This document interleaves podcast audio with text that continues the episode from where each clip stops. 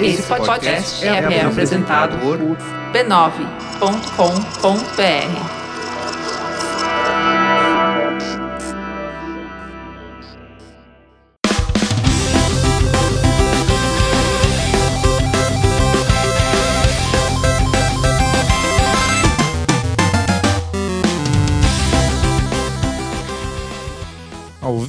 vivo, Pouco Pixel Almanac número 2. Eu sou o Danilo Silvestre. Do meu lado não está o Adriano Brandão. Ele tá com uma dor de garganta braba, ele tá inviabilizado de gravar um episódio novo essa semana.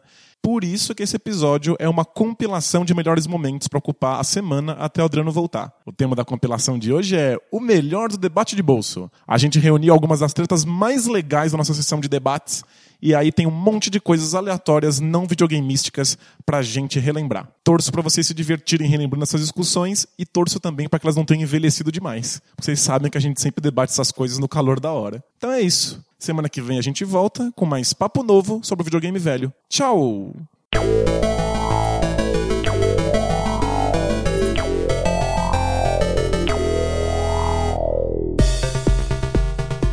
Debate de bolso. Debate de bolso é up ou ele é luta um contra um? É um contra um. Ou a gente tá lutando contra o mundo.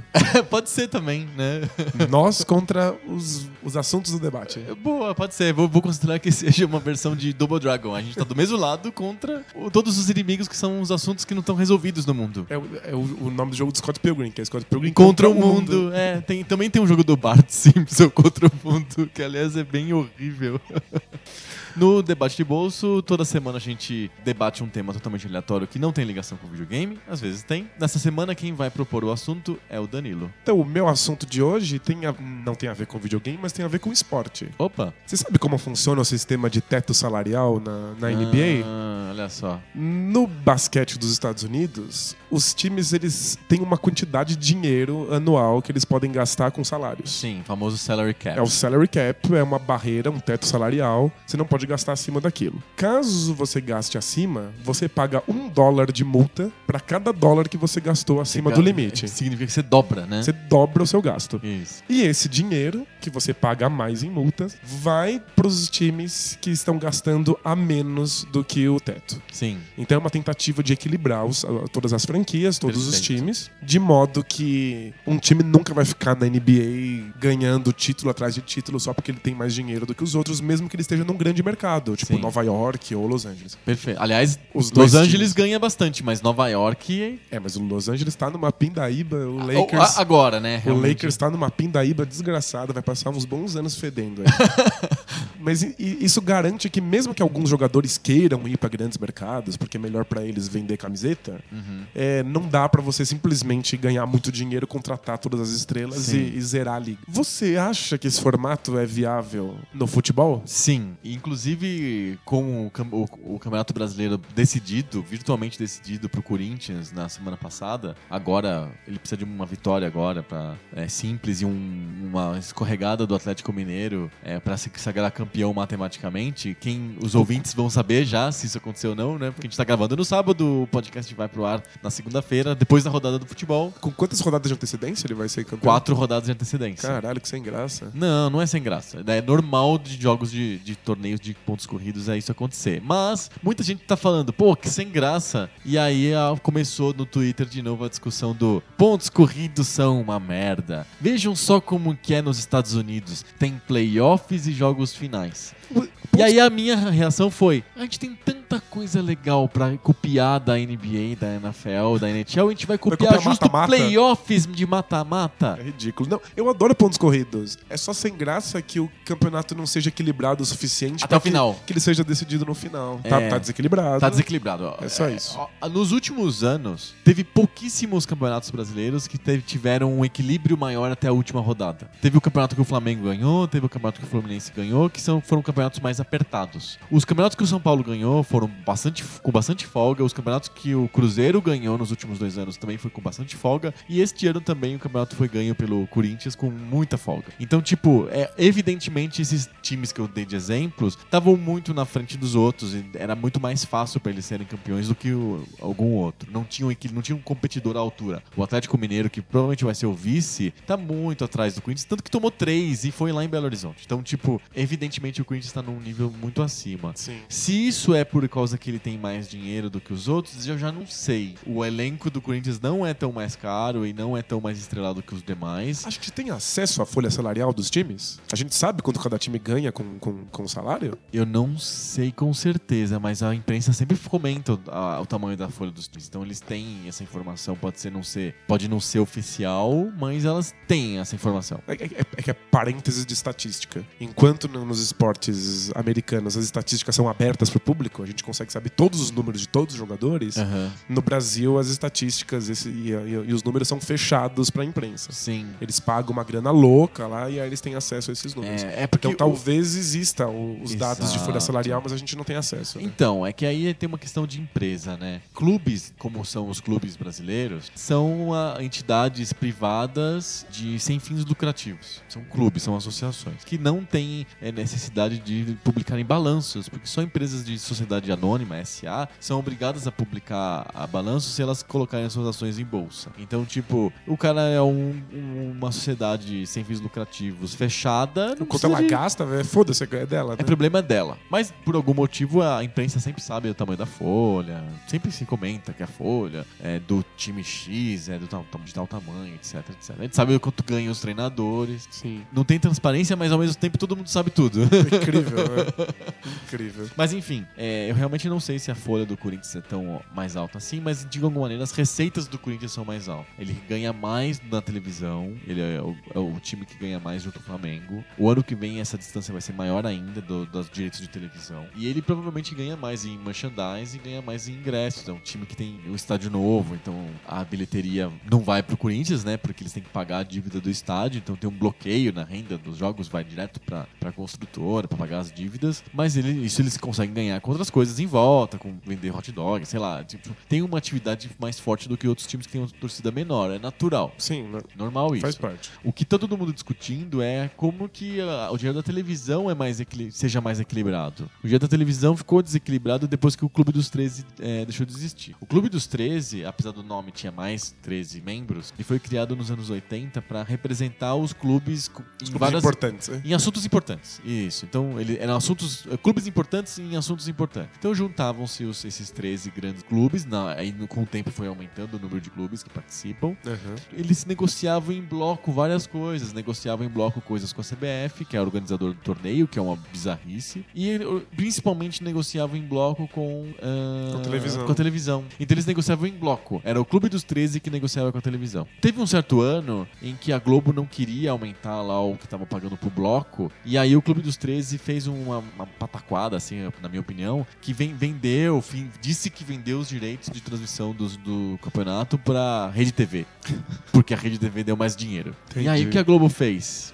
Percebeu a jogada, os caras estão usando a Rede TV pra aumentar o passe aqui da história, tal, não sei o que, que esses caras vão tomar no cu. Eu vou negociar com os clubes em separado. Conseguiu falar com alguns times, tipo Flamengo e Corinthians, e falar: olha, gente, se eu negociar em separado com vocês, vocês vão ganhar mais dinheiro do que vocês estão ganhando negociando em bloco. E esses clubes maiores falaram: é, eu sou mais importante mesmo do que os outros, eu, Eu mereço. torcida, eu dou mais audiência pros jogos, eu mereço, eu vou realmente negociar em separado. E aí começou a. O, Clube dos 13 começou a ser dissolvido por dentro. E aí os clubes resolveram negociar separadamente os direitos de transmissão com a Globo. Os, os acordos individuais, a Globo paga bastante mais pro Corinthians e pro Flamengo do que paga pros demais times. Um time como o Santos, ou um time, pior ainda, um time tipo Botafogo, ou time de Santa Catarina, ou do Paraná, ganha muito menos do que ganha o Corinthians, o Flamengo, ou o São Paulo, o Palmeiras e o Vasco, que são os times que estão atrás dos, do- dos dois, né? Na distribuição de dinheiro. Se eles já estão atrás do ponto de vista técnico e de, de arrecadação dos fãs, eles ficam ainda mais por Sim. causa da- do, do repasse do- do- da televisão. Por algum motivo, esse dinheiro extra que tá vindo pra esses times, aparentemente não tá fazendo, não tá surtindo efeito esportivo. O Cruzeiro não é o cara que recebe mais dinheiro e foi o campeão brasileiro nas últimas duas temporadas. O Flamengo é o time que ganha mais dinheiro junto com o Corinthians e tá despencou no campeonato, tá em oitavo. É, o pessoal brinca na internet que tá disputando o campeonato, o troféu sétimo lugar, que é muito incômodo porque não sai pra nada. Ele não rebaixa, não vai pra Libertadores, não ganha título, não acontece nada, nada, absolutamente nada com o sétimo lugar. O troféu limbo. É o limbo, é o limbo total. E, o, e o- o Flamengo tá nesse limbo, mas o Corinthians foi campeão. E aí começam a surgir aquelas coisas de espanholização, né? Que é o termo que se dá quando a liga fica dominada por um ou dois times. Muito Na Espanha, o Real e o Barcelona ganham muito mais dinheiro da televisão do que, que o Atlético, do que o Real Sociedade, do que o Espanhol, enfim. Fazem elencos milionários. Fazem, elenco- fazem elencos que são seleções do mundo, né? Dá fazer a seleção do mundo A contra a seleção do mundo B. e É um, na verdade, é um jogo do Real Madrid contra o Barcelona. É bem desequilibrado na Espanha. Na Inglaterra tem um modelo bem interessante que é o modelo de distribuição de cotas de TV misto. É metade é pela audiência que aquele time gera e metade é pelo critério esportivo. Como que os times foram se comportaram no- na última temporada ou na média das últimas É, temporadas. o que?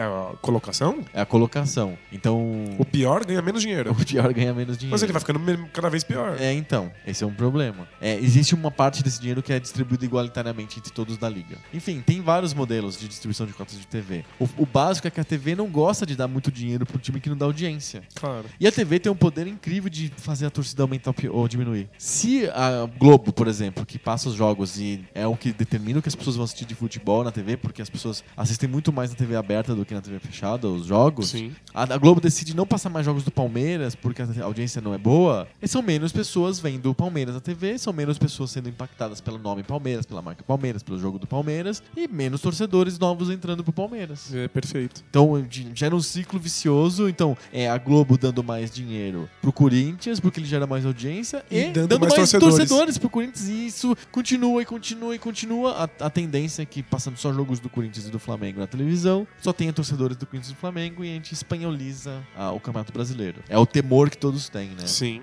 Folha salarial é uma coisa que pouca gente fala. As pessoas falam muito de cotas de TV, a saída do dinheiro que é o gasto, que é a folha, fala-se bem menos. Dei uma pesquisada e nem o Bom Senso Futebol Clube fala de. De teto salarial? É, ele fala de fair, fair play financeiro, que é outra coisa. O, fla- o fair play Que é financeiro você pagar o que é você pagar o que você prometeu. É isso. É, vo- você, o salário não, não pode atrasar. E aí, quando o salário atrasa, que é uma coisa que todos os times, você tem punições esportivas, você perde ponto no campeonato, coisa do tipo. Imagina, na NBA você não paga um salário.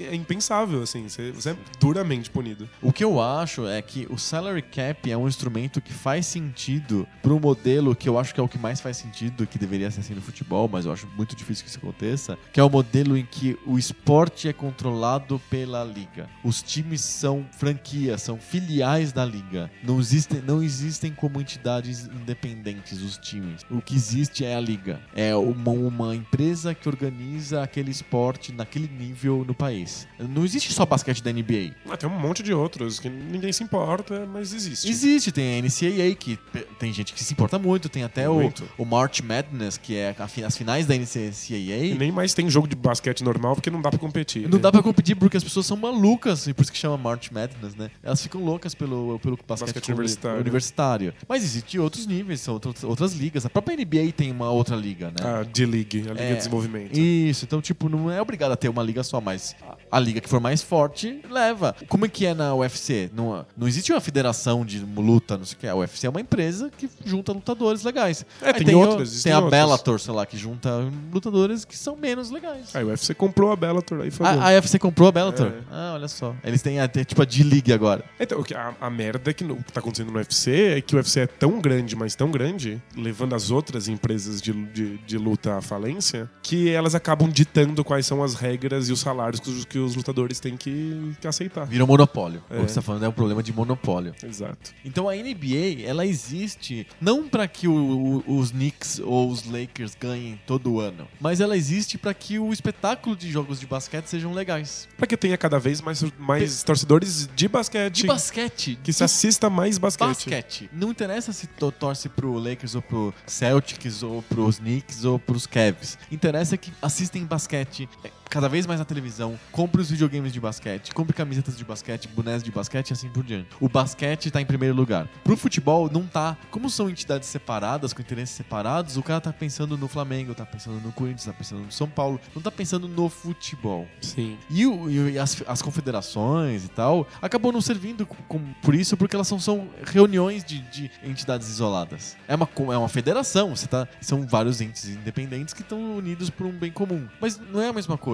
A CBF não deveria ter o papel de zelar pelo esporte no, no Brasil? Sim, pelo futebol no Brasil? Deveria. Mas na prática ela só determina regras de convivência entre os times, cada um E, e os times é próprio- cada um por si. cada um por si. Então, na NBA, se você quer um time, você vai lá na NBA e tenta comprar uma franquia. Você fica perguntando assim, aí, NBA, vai, vai ter um novo time? Vai ter uma franquia nova? Aí, se for interessante pra NBA ter uma franquia nova, Ela tem. cria e aí alguém vai lá e compra, compra. como se comprasse uma, Uma franquia loja do, do McDonald's. É. Isso. É exatamente esse modelo. E isso é muito bom porque tudo que a a NBA faz é pra- para a NBA crescer, não para um time específico crescer. Tanto é que a NBA pode vetar trocas, por exemplo. Se um time troca um jogador com outro e essa troca parece muito desigual, parece que um time tá se sacaneando e o outro tá, tá, tá se beneficiando demais, a NBA veta, fala: não, não, não, isso não é bom Sim. pra liga. No Brasil tem essa mentalidade que eu crio meu time e aí eu descubro outros times que querem jogar comigo. Nos Estados Unidos o modelo é eu crio o campeonato e aí eu descubro times pra jogar meu campeonato. É o, é o inverso, né? Fantástico. Vem o Eurico Miranda e fala: tinha que ser que nem na NBA, que o Lakers nunca é rebaixado, mesmo que esteja jogando mal. Porque ele, o Vasco vai ser rebaixado esse ano. E ele fala, né? O Vasco não poderia ser rebaixado, porque afinal é o Vasco. Grande demais pra ser É, rebaixado. pra ser rebaixado. Não dá, só pode ser um modelo em que o Vasco não é rebaixado se não existir mais o Vasco. Existir só o Campeonato Brasileiro. Com um número X de equipes fechado, assim. né? Isso, aí beleza, aí nunca é rebaixado. Claro, não é rebaixado, porque não tem ninguém pra entrar, ninguém pra sair. É um campeonato que se autogere. Isso é NBA. Copia isso, então. Não copia que não é rebaixado. Copia o modelo. Lembrando que na NBA, o último colocado tem mais chances de ser o quem escolhe o melhor jogador no draft no ano seguinte. Que é o modelo de draft, que é bem interessante também, que não existe futebol. O modelo de draft é bem legal pra manter o, o campeonato uniforme, né? É, Todo o, o pior time chance. supostamente recebe o melhor jogador no, novo no ano que vem. Exato. A liga tá se, se protegendo e não o seu, se protegendo aos seus membros. É o modelo de condomínio, né? O, o que é o condomínio? É um, vários moradores, cada um meio que se cede em alguma coisa pro condomínio florescer e ter um porteiro novo. Todo mundo, os moradores tem que colocar uma grana lá e fazer mal aquela cara de merda e colocam Sim. o dinheiro a mais e tem um porteiro 24 horas antes não tinha, era só em horário comercial. Isso é um modelo condomínio. O condomínio como mal necessário e tal. O modelo do futebol é assim: a UEFA, a FIFA, a CBF são maus necessários. A gente precisa ter esses órgãos que regulam o que na verdade são interesses individuais dos times. Na NBA não, não é um modelo condomínio. É um modelo em que o, a NBA é dona do prédio inteiro, então é- é- o que é bom pra, pro prédio é bom também pras pessoas. Porque tem dono, o prédio tem dono. Entendeu? É- Faz sentido. Faz sentido, assim. Eu acho que faz sentido. Acho que tem alguns esportes que tem esse modelo no Brasil. Acho que tem luta. Tem uma UFC brasileira, não tem? Jungle Fight, tem, um- esses tem torneios. Um monte, tem uma É. caralhada, alguns até ilegais. Às vezes tô passando no centro de São Paulo e tem uns cartazes assim no, no poste, assim, tipo, venha ver gente lutar no ringue X. Isso! Aí você vai lá e vê os caras lutar até morrer. Assim. Exato, é. Quem, quem que é o dono do torneio? São os lutadores que fizeram uma, um condomínio e se combinaram de lutar no centro de São Paulo? Às vezes pode ser até, mas geralmente é uma empresa que é dona do torneio, ela contrata os lutadores, paga pros lutadores, fica com lucro. Mas Imagina o Campeonato Brasileiro sendo assim. O dono do torneio tem interesse que seja muito chato o campeonato? Mas nem a pau. Que um time ganhe sempre. Todo ano é o mesmo time. Se o campeonato tem dono, ele não vai querer. E é isso que, que eu acho que falta, né? É menos essa questão de não ter rebaixamento, é menos essa questão de ser pontos corridos ou mata-mata, é mais uma questão de o campeonato ser uma entidade à parte que tá lutando lutando pra ele ser sempre mais legal do que foi no ano passado. E não, isso não é um ponto do Bom Senso Futebol Clube? Se desvincular da CBF e fazer um campeonato à parte? Sim, é um ponto do Bom Senso Futebol Clube que existam ligas. Ligas são modelos iguais aos modelos de condomínio. Entendi. Em que os times se unem e, e- e sacrificam pequenos pedaços de si mesmos em prol do coletivo. Mas no fundo elas estão querendo o interesse individual. O modelo que eu imagino que seja melhor que o modelo da NBA é o modelo em que não existe individual. É só o coletivo. O individual é uma instância do coletivo. O coletivo está cedendo o direito daquele individual existir. Teve o caso engraçado que o, o dono da franquia do Hornets desencanou. Falou, não quero mais isso aqui. Na época que tava em Charlotte? Tava, Ou tava em New Orleans? tava em New? Orleans, falou, não, não quero mais esse time. Já era. E aí ele ia falir e ele devolveu a franquia pra NBA. E foi Então, embora. É isso. E aí a, a NBA, os outros 29 donos dos outros times, viraram o dono do Hornets enquanto eles não conseguiam outra pessoa pra ter a franquia. É isso. Porque é legal pro campeonato ter aquele time, ter, atender aquela região. Tem um estádio, tem ingressos, tem TV, tem um monte de coisa envolvidas E aí- que o coletivo não podia perder. E aí quem Aqui, decide... se o Oeste de Itápolis falar fechar as portas, a Federação Paulista vai falar, "Ah, desculpa, valeu. É, Foda-se. Todas as trocas que esse Hornets fazia eram decididas por todos os donos dos outros times. Sim. Eles eram donos. Porque eles eram donos de todos os times, na verdade. É, é- você é sócio de um pedaço que por acaso se chama Los Angeles Lakers, mas na verdade você é sócio da NBA. Sim. É sócio mesmo. O que é bom pra NBA é bom pro Lakers também. Alguma chance desse, desse Nenhuma. modelo ser implementado? Fora. que nenhum. A menos que o- alguns jogadores fodas se unissem e criassem um campeonato que só eles participam. Mas eu acho muito difícil de acontecer. O que acontece de empresários entrando no futebol no Brasil, eles criam times. Eles não criam ligas. Pra tentar ter lucro. né? Eles criam times. E aí o lucro não vem do esporte, o lucro vem de trocar jogador. Qual que é o, o lucro que o, sei lá, o Audax tem? É vender jogador. Ele achou um jogador bom, ele vende. Não é o lucro do esporte, né? Com ingresso. É por isso que não fica mais ninguém no Brasil, né? Tipo, o- a grana tá em vender esses caras pra fora. Ou vender entre eles mesmo. Tipo, o Audax vende pro Corinthians. Ah, beleza. Aí o Corinthians vende pro Real Madrid. Entendeu? É isso. É isso. Retomando a tua pergunta original. Com o modelo de franquia e franqueados, que é uma NBA, em vez do modelo de liga, aí sim dá pra implementar o salary cap. Entendi. Porque o salary cap um modelo de condomínio, como a CBF ou uma liga, é, é um sacrifício muito grande para as necessidades individuais. Então, individualmente, os sócios dizem não. Mas um modelo em que a liga soberana, ela é o esporte, na Isso, verdade, e, e o, e o salary cap faz sentido para a liga, né? faz sentido, acaba fazendo sentido para os sócios da liga. Perfeito. É o que eu acho. O salary cap faz o, o esporte ser mais competitivo, mais justo, mais é, nivelado, mais divertido. Quanto mais nivelado, mais divertido, concorda? Claro, sem dúvida. Quer que jogo mais chato do que o Corinthians contra o, sei lá, o Oeste de Itápolis? É muito sem é graça. muito sem graça. E é isso. Muito bom. Vamos ler cartinhas? Cartinhas. Cartinhas.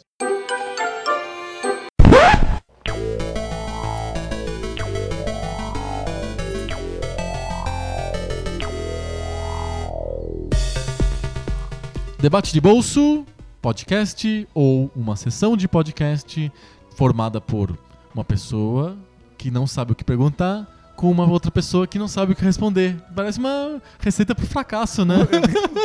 Você, você descreveu um desastre, né? É um acidente ferroviário, na Pois verdade, é. não é um podcast. É, é- é quase a descrição do Seinfeld. assim. que é um programa sobre o nada, que é, um, é, um- é uma pessoa que não sabe o que perguntar contra uma pessoa que não sabe o que responder. Eu, eu- eu fiquei meio orgulhoso. O fato de que a gente torna isso minimamente interessante é, é- é muito mérito. É bom, né? É, parece que o, o debate de bolsa é mais ou menos como repente. Você já pensou nisso? É verdade. É muito parecido com repente, né? A gente, um, um- é um desafio de repentista, né? Um fala uma coisa, outro tem que responder e não pode perder a rima. Sabe que eventualmente vai acontecer. O quê? De Fazer um onde- debate de bolsa rimado? Nossa, isso seria fantástico. na, próxima, na próxima vida eu quero fazer A gente isso. traz o Juca Chaves e ele manda ele fazer acordes básicos no fundo e a gente vai falando. Traz o Emicida também, isso é muito louco. Paga um pau pra Emicida. Eu prefiro o Juca Chaves. o Juquinha. Não, mas eu- eu ia falar, eventualmente vai acontecer de um de nós perguntar alguma coisa que o outro não vai fazer a menor ideia do que responder. Sim, exato. Aí vai, ser- vai ser legal publicar um, é um podcast, vazio. É, Só 20 tem a minutos pergunta. de silêncio. só, tem, só tem a pergunta. e eu, é. Bom, essa semana sou eu, né? É você, você pergunta. E- Eu tenho uma pergunta que estava na minha cabeça já há alguns dias e eu, mas antes de fazer a pergunta diretamente, eu queria construir, fazer um storytelling do, do debate de bolso, perguntando pra você, Danilo, como que foi a sua relação na infância com a TV Cultura? Na minha primeira infância, quando eu era Sim. muito pequenininho, eu não, não, não tenho memória de assistir a cultura. Certo. Eu gostava mais de Quando você assistir. era muito pequenininho, você tem alguma memória? Quando eu era De alguma coisa?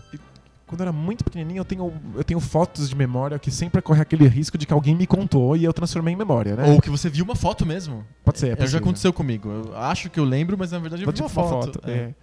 Pior é que se alguém viu uma foto, me contou e eu acho que sou eu que lembro. Nossa senhora, de quinta mão, né? Mas eu, eu, eu tenho memórias de assistir, tipo, Xuxa e, e Mara Maravilha. Sei. Sabe, Eu não me lembro de ver cultura. Mas quando eu cresci um pouquinho, é, a cultura era o canal que eu assistia. Certo. Tipo, era o canal das crianças, né? Aham. Tipo, todas as crianças. A gente só tirava da cultura pra assistir série japonesa na, na, Na manchete, é. Era isso. Se você não assistia a cultura e se você não assistia a manchete, você tava fora do zeitgeist infantil. Sim. Era, era muito forte.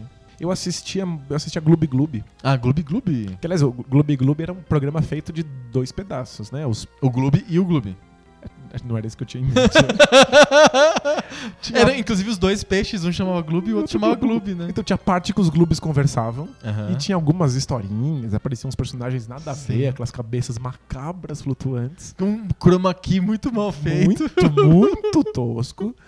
E aí depois tinha a parte do desenho animado. Tinha um pingu, né? Tinha o Pingu e um monte, um monte de desenho de massinha. Ah, é muito legal. O desenho de massinha é muito legal. E tinha vários desenhos, os desenhos eram uma estrela. Sim. E aí, nos intervalos entre os desenhos, tinha aqueles poucos segundos de, de historinha do- do- dos peixinhos. Sei, dos Gloobs. Dos globes dos peixinhos humanos, né? Que aliás era só o que a cultura fazia. Sim. A cultura comprava esses desenhos Da prontos. França, de algum país aí. Ele- ele- Muitos eu- europeus, É, né? todos eram europeus, eu acho. E aí, tipo, eles compravam desenho, os desenhos e eles só tinham o trabalho de botar umas cabeças num chroma key pra, pra contar uma historinha à, parte. Eu gostava dessa, dessa parte. Eu, Do gost- chroma key. eu gostava do chroma key. Quer dizer, não do chroma key, eu não sabia o que um chroma key era.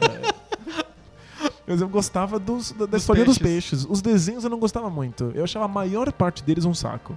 Mas eu não, eu, eu não ia não assistir. Aham. Todo mundo assistia Gloob Gloob. Era, era, era, É o era, era rotina. E eu lembro Aham. como o horário nobre era completamente dominado por coisas infantis, um na sequência da- outra. E conforme a, a- a hora ia passando, eles iam ficando levemente mais adultos. Conforme eu fui ficando mais velho, eu fui abandonando as coisas, os desenhos da primeira parte da faixa. Fui abandonando Ratimbum, Castelo Ratimbum, Gloob Gloob e fui ficando com as coisas que vinham depois. Sim. Foi uma coisa que fez parte da minha vida e, e- de toda a minha geração durante muitos anos. Né? Não não era uma coisa que a gente assistia durante um ano quando a gente tinha 10. Né? Acompanhou a gente dos 6 anos, 5 anos de idade até os 15. Né? Sim. Hoje, a Rede Cultura tá em- com problemas financeiros. Aliás, na verdade, hoje não. Há mais ou menos 10 anos, 15 Sim. anos, a TV Cultura, a Fundação Padrão Anchieta, tá com problemas financeiros. Tanto que eles mudaram é, o modo de, de monetizar a emissora, eles abriram para patrocínios. Então, empresas privadas podem patrocinar É, os programas. Antigamente não tinha nem intervalo. Na minha época não tinha propaganda. Não tinha propaganda, porque é uma TV pública, custeada pelo, pelo erário, né? A programação perdeu muita qualidade nos últimos anos, perdeu muita qualidade nos últimos anos mesmo. Ganhava prêmio atrás de prêmio no, mundo inteiro. a com programação, Rá-Tim-Bum, a programação infantil. programação infantil. Mas às vezes os outros programas eram muito bons. O Roda Viva era muito bom. Tem entrevistas muito interessantes. Nossa, o Roda Viva teve Com pessoas- uma decaída O- monstruosa. né? depois virou um lixo. A gente pode falar mil coisas políticas sobre o Roda Viva hoje, mas a mesma qualidade do programa em si virou uma merda. Virou um programa de entrevistas sem um entrevistado, virou um debate, mudou. Era um programa tão bom antigamente. Era, era, era um, era um programa de referência política, né? Era um programa de referência política e intelectual em geral. É, tinha pensadores, sei lá, o Pierre Levy, esses caras assim que iam no Roda Viva, não, não iam na- no Jornal Nacional, sabe? O Pierre Levy foi no, no Eu Roda acho Viva? que sim, o Bourdieu deve ter ido no, no Roda Viva. O cara do ócio criativo foi umas 45 vezes no Roda Viva.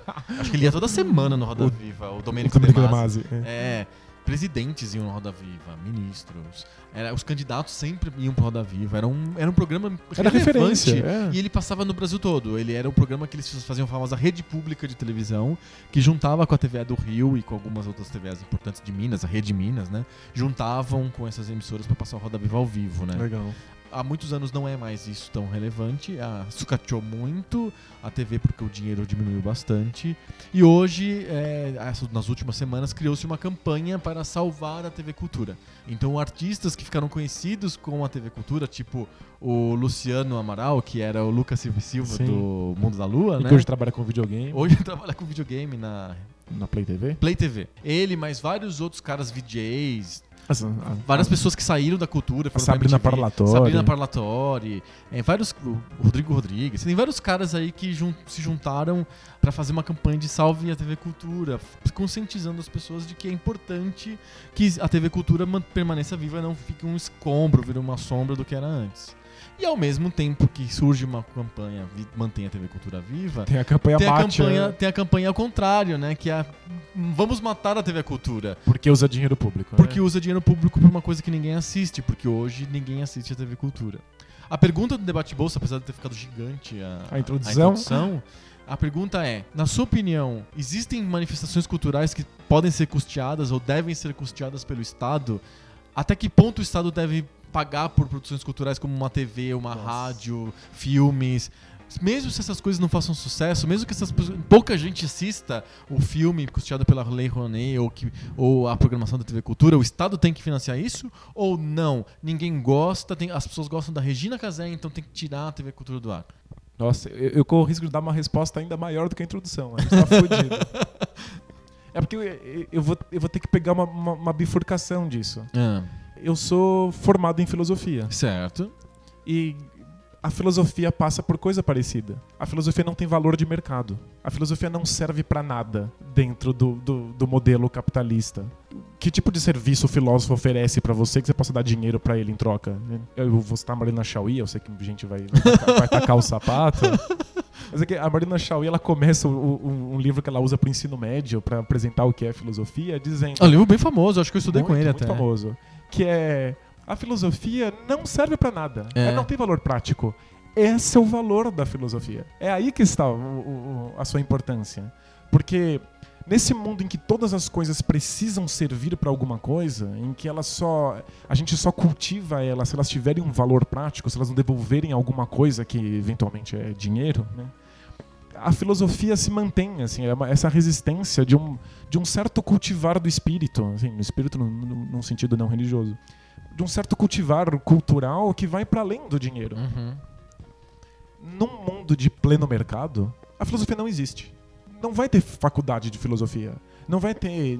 Nenhuma empresa nunca na história da humanidade vai pagar um- uma pesquisa de filosofia. Tipo, todo mundo que vai fazer mestrado ou doutorado de filosofia vai ter que fazer porque acha da hora. Mas aqui, volta e meia eu escuto a reclamação de que o problema da USP é que gasta muito dinheiro com esse monte de profissões que não servem pra nada. Né? Por que, que tem a escola de filosofia? é, porque tipo, engenheiro levanta prédio, levanta ponte. Ele, você tem que dar dinheiro pra ele, né? Ele, ele O leva- engenheiro consegue ele- interligar as, as represas de água pra salvar a crise hídrica. É, tipo, né? ele leva o Brasil pra frente. Mas aí você fica dando dinheiro pro filósofo pra ele ficar pensando. Tipo, a gente corre o risco nesse, nesse modelo de, de só financiar aquilo que nos dá um valor concreto de perder toda a, a profundidade do pensamento humano, perder todas as questões de ética e a- a- também perder toda a arte.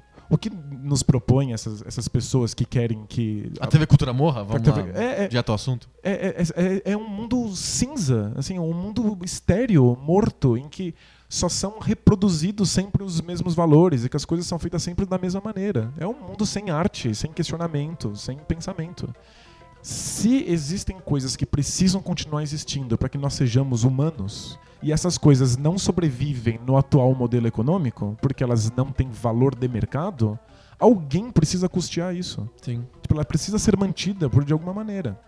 A, pe- a pergunta que os liberais fazem, ou os libertários fazem. Mas se ninguém gosta, ninguém se importa com essas coisas, por que, que elas são importantes? É porque tem um gosto de uma minoria que está sendo imposto à força para que essas coisas continuem existindo?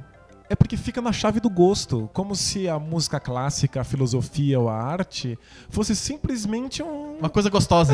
um, um fetichezinho qualquer. Sim. Poderia estar, eu, eu tô ouvindo música clássica, mas eu poderia estar ouvindo sertanejo, assim, como se, como se fosse questão de opinião. Exato. E, e não são. Essas, É perfeito, é, o É- que eu penso sempre. Não é, não, é, não é porque alguém gosta, é porque não é só gosto. Tem coisas que não são gosto, tem coisas que têm valores absolutos. Sim, exato. Não é só relativo, não existe mundo só de relativismos. Não, existem coisas com valor absoluto. A Mona Lisa tem valor absoluto. Ela não, Eu posso nem gostar, mas ela continua tendo um valor absoluto. não, não é opinião, não é tipo uma pessoa acha Mona Lisa boa, outra pessoa acha ruim. É, não, não é assim que funciona. Exato, não mesmo. Isso, é- isso é, isso é muito difícil de mostrar para os meus alunos em filosofia. Tipo, o- Os valores intrínsecos. É, porque as- o- o- a cultura do Facebook é a cultura do relativismo. Sim. Tudo é questão de opinião, né? Eu gosto ou não gosto. É É, só- bom é só pra isso. mim ou é bom, é ruim pra mim. Mas a, a- a- a música clássica, a arte, a filosofia, elas são patrimônios culturais, elas são estruturas em si que têm possibilidades de, de, de transformar vidas, de transformar o pensamento. Sem dúvida. Elas, elas têm valor intrínseco. Elas são definitivamente coisas transformadoras. Sem dúvida. de realmente de, de nos chamar para outras possibilidades de vida. né? Se você tira esse tipo de coisa, você só tem um único caminho. Especialmente se você coloca na mão do mercado, você só tem o caminho do mercado. O mercado vai continuar colocando desenhos infantis que vendam o máximo possível de produtos. Tipo, É isso que você quer dar para seus filhos? E não, e mais, mais ainda, que canal hoje tem programação infantil? TV a cabo. Tem a TV a cabo. E canal aberto? Nenhum. Nenhum. Então- Sabe por quê, né? Ah, porque não dá dinheiro. Porque Imagina. hoje, hoje existe uma, uma, uma trava legal para a publicidade para crianças.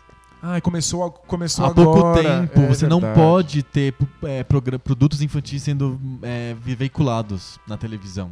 Eles têm que ser voltados para o público adulto, o produto infantil. Eles não E- podem mais ser veiculados com personagens infantis. Diz. E aí, ah, eu não tinha relacionado uma coisa com a outra, mas a Globo cortou completamente Não tem programação a, infantil a na faixa Globo. infantil da Não Globo que, que existe desde que eu sou gente. Sim, eu me lembro, tinha TV Colosso, antes disso tinha show da Xuxa, tinha a própria TV Globinho, que é, é, tem um programa mais novo, recente, mas teve um programa antigo. Sim, Tinha tipo, o sítio do Pica-Pau Amarelo, tinha um monte de coisas infantis na Globo.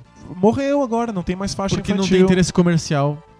As TVs a cabo, tipo Discovery Kids e, e Cartoon Network, e tem, talvez tenha Globo, da própria Globo e tal, é, elas sobrevivem porque a TV a cabo tem um jeito de, de se financiar diferente da TV aberta. A TV a cabo, você quando você paga a assinatura da TV a cabo, tá um pedaço pagando. disso vai pros canais. E, ó, eu, eu, eu corro o risco de, de parecer velho. Eu vou tentar não parecer muito. Mas, Mas, é- poderia, na TV Cultura, poderia passar programação infantil porque não precisa da propaganda. não, e, e pode passar um outro tipo de programação infantil. Sim, sim. Porque o. Conhece o Yu-Gi-Oh? Mais ou menos. Né, O Yu-Gi-Oh! é um desenho sobre Comprar coisas. comprar cartas que você compra no mundo real. É. O desenho é a própria propaganda do, do, do produto. É como todos, tem o He-Man, a É, Zillion, O, o, o Ben 10, o que vende, Pokémon. que vende 10 produtos, o Pokémon que vende todos os, os- os bonequinhos. Ele- Eles são comandos em sempre. ação. Todos esses Eles caras já, são de... de- eles já são, é, eles já são pensados desde o nascimento para serem, pra serem propagandas. Sim, são propaganda. É, então, é, é porque isso é financeiramente viável. É isso é porque isso dá lucro. E Bickman? E um programa sobre um cientista que, que te ensina a ciência para crianças. Que tipo de produto isso pode vender? Nenhum. Qual é o interesse de que isso, de, de que isso esteja vinculado numa televisão infantil? Zero. Alguém precisa fazer esse programa continuar existindo. Alguém precisa fazer um novo programa que, que, que tenha essa mesma Sim. pegada. De onde vai vir esse dinheiro? Eu acho que tipo cabe ao Estado zelar pela, pela qualidade daquilo que se oferece para as crianças. Não importa que seja muito ou pouco visto. Foda-se. O, importa que esteja lá. Algumas coisas ela- elas têm valor simplesmente por existirem, por serem uma outra rota. E tem uma outra coisa também que eu queria comentar. Não é a maioria das pessoas, não é a eleição, não é uma enquete na internet que vai definir o que, que é bom e o que não é bom. A gente não gosta, a gente se sente ofendido porque tem pessoas mais inteligentes que a gente que podem julgar o que é bom e o que não é bom. Mas é verdade, a gente tem que li- lidar com isso. É- é- não é uma enquete na rua que faz a gente descobrir o que que é interessante para a sociedade. É, tem pessoas que são mais capacitadas para isso mesmo. Em geral, o Estado vai ouvir essas pessoas mais capacitadas para definir onde que ele vai investir aquele dinheiro. Não é aleatório e Sim. nem definido pelo Ibope. Perfeito. A gente tem que lidar com isso. É, é- é triste, mas é verdade. O que, eu, o que eu insisto com, com os meus alunos, que sempre dá muita treta, é que eles precisam aprender a separar o é bom e é ruim do eu gosto e eu não gosto. Sim. Porque às vezes, às vezes você gosta da coisa, mas você não sabe se ela é boa ou se ela é ruim. Ou simplesmente você gosta e ela é ruim. É.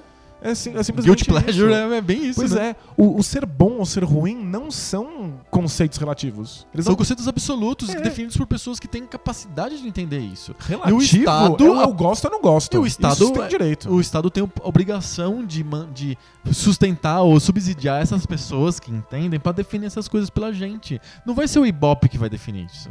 Não vai ser uma enquete na internet, um monte de likes no Facebook que vão definir que o mundo deveria preservar o Romero Brito, e, entendeu? Sim, perfeito.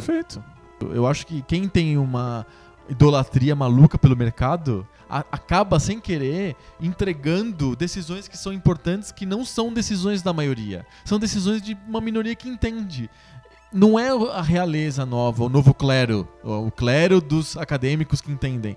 Não é isso, não quero criar uma casta, mas é que eles realmente entendem mais do que a gente. Você tá doente, você vai fazer uma, uma, uma enquete pra ver o que as pessoas acham que você deveria tomar pra doença? Você vai acabar tomando chá de, de, de, De grama. de grama, né?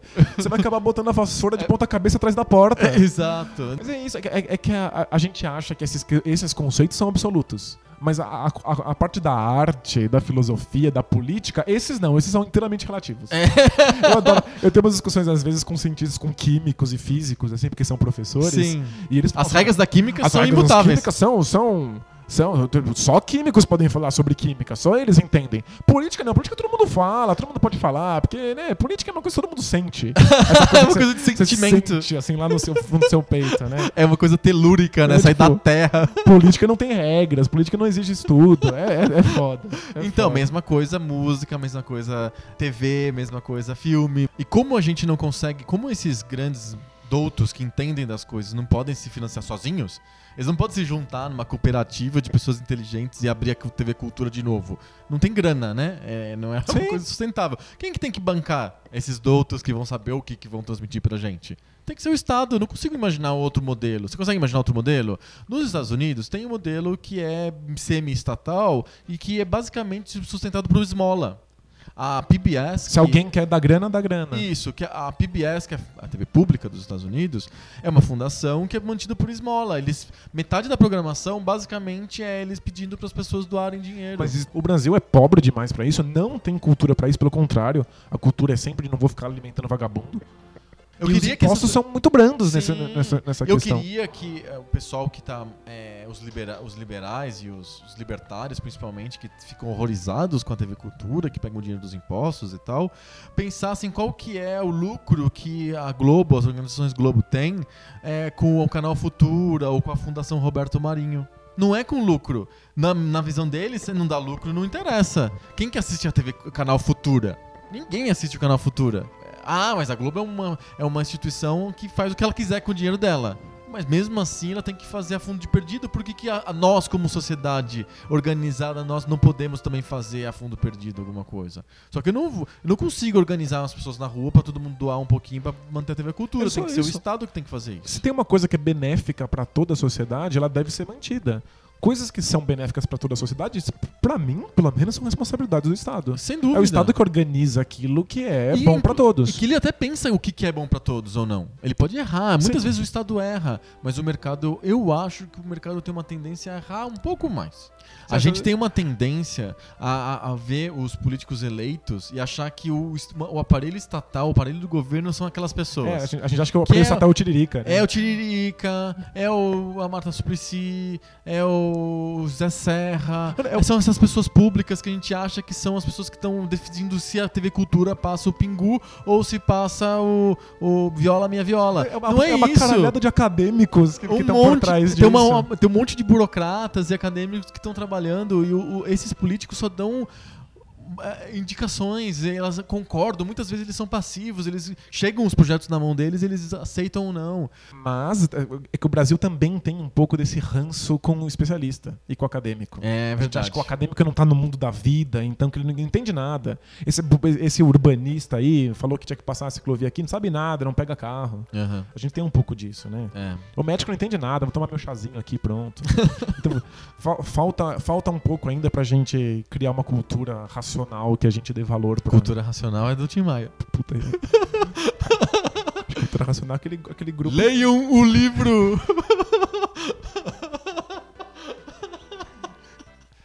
É foda. Acho que essa é a deixa pra gente começar a nossa leitura de cartinhas. Vamos pras cartinhas. Cartinhas. Cartinhas.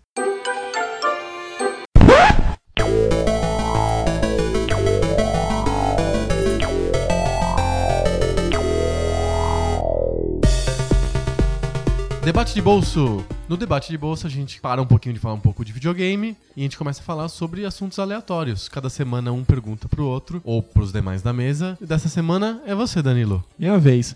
O meu é levemente relacionado com o que... Levemente relacionado. levemente relacionado com o que a gente tava falando agora. Hum, Eu queria saber a experiência de vocês com super-heróis. olha mais, só. mais especificamente quadrinhos e super-heróis. Ah, legal. Belo É. tema. Quero saber se vocês liam quando criança, o que vocês achavam e por que que vocês acham que tem tanto filme de super-herói acontecendo agora.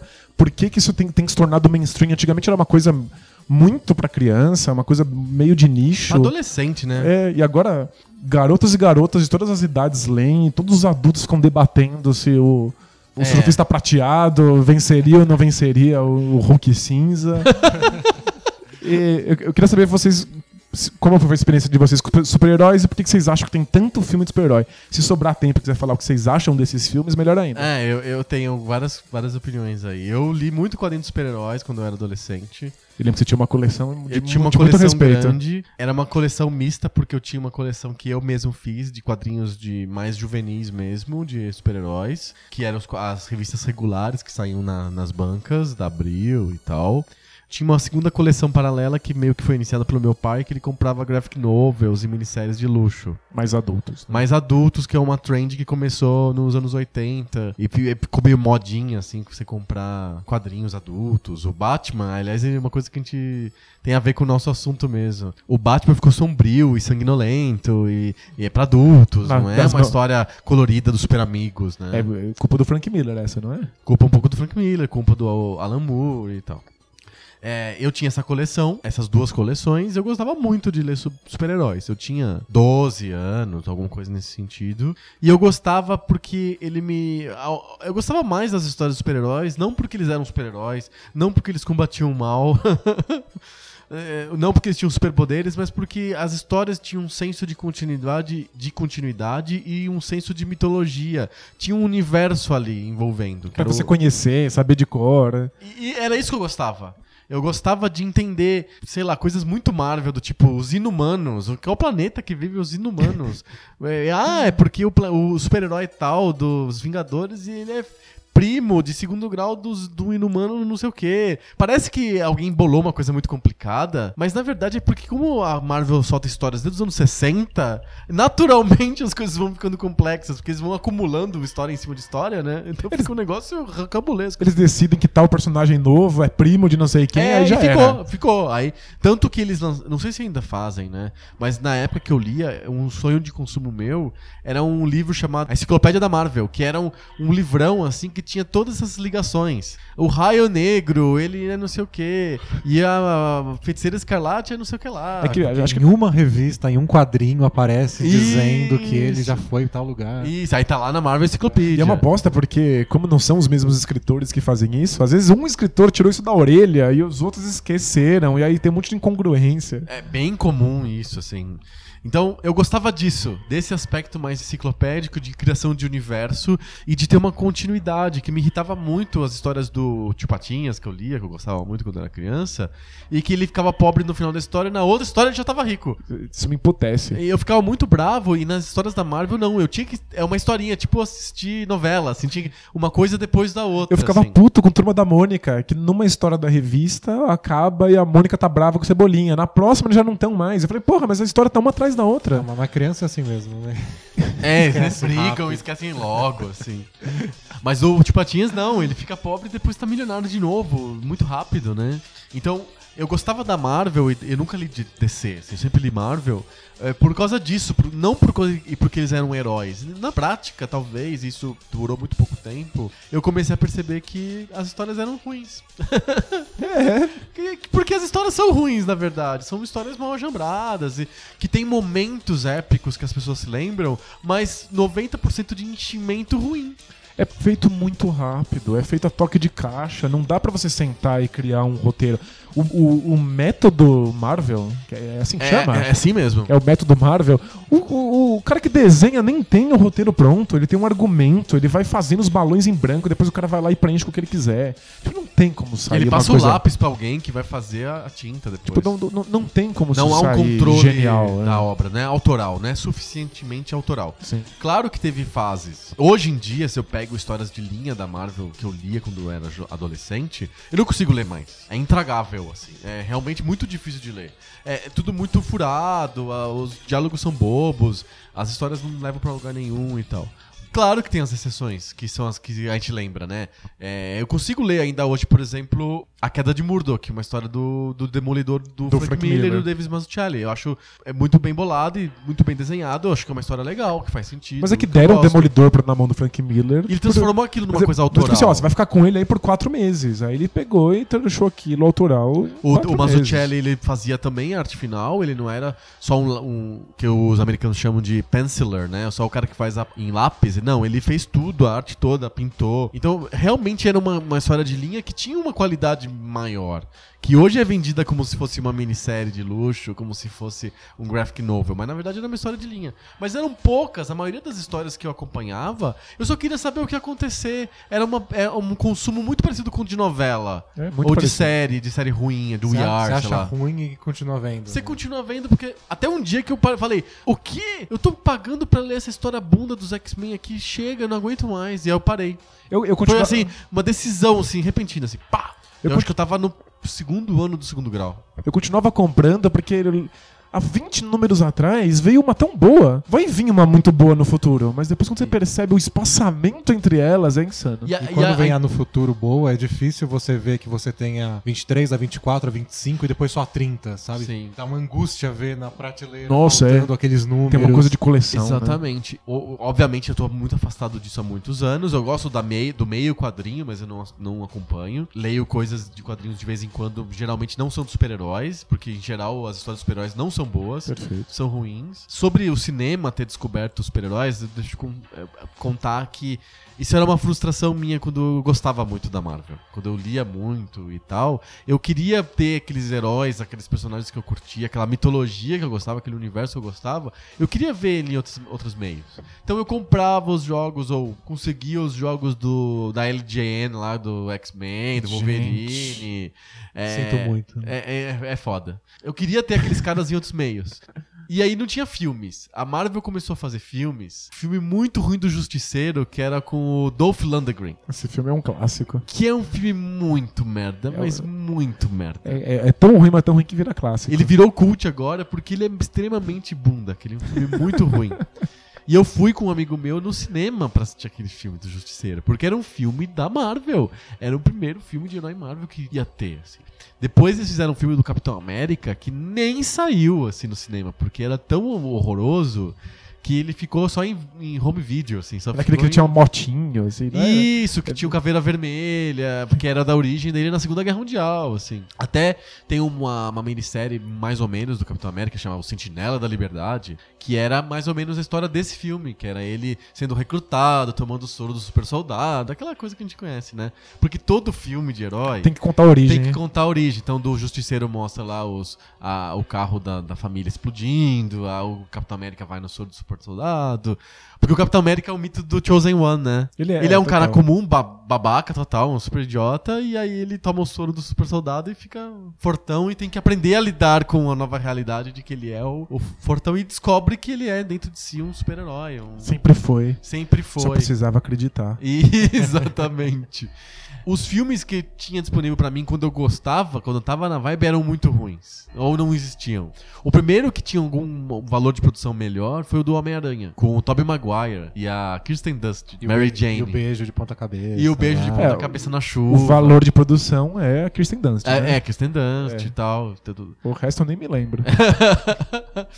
Não é um filme horroroso, assim. É um filme ruim. Um filme de super-herói. E aí, foi o primeiro filme que... E foi a Sony que fez, né? Porque foi a famosa É, história que a, Marvel deu treta os direitos do, do, do, do Homem-Aranha pra, pra Sony, porque a Marvel tava quebrada, falindo, sei lá. Uma das milhões de falências que a Marvel já teve.